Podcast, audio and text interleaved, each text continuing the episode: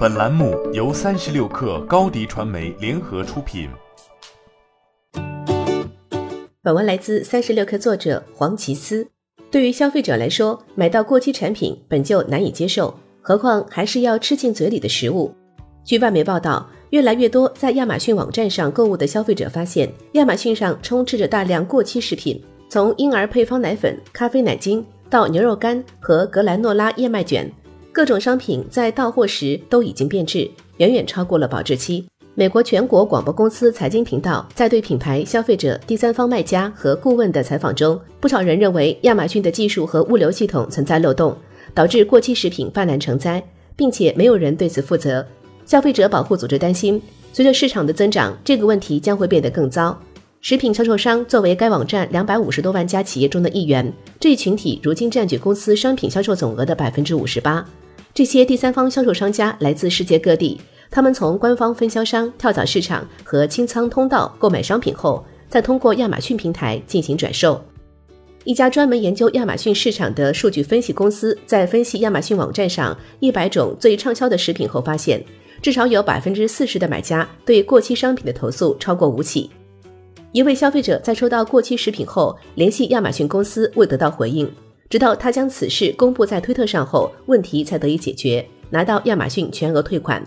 而更多的消费者表示，在投诉过期商品后，并未得到亚马逊方面的回应。在亚马逊上，食品销售还面临着一个更普遍的问题：消费者通常不清楚所购入的产品是出自第三方卖家还是制造商。在多家供应商销售同一种产品的情况下，消费者从第三方卖家那里买到过期产品时，他们可能会将问题归于制造商。导致品牌的声誉受到影响。尽管亚马逊方面回应称，目前已经进行了清理整改，他们强调将依据法律和亚马逊政策，如果第三方卖家出售的商品是供消费的，必须向亚马逊提供保质期，并且必须保证该商品的剩余保质期为九十天。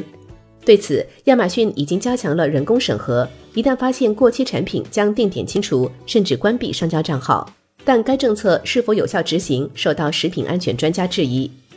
美国消费者联合会食品政策主任托马斯·格里姆认为，没有迹象表明这项政策执行的有多好。一些卖家仍在浑水摸鱼，继续出售过期产品。就在本周，亚马逊上出售的许多食品仍收到过期投诉。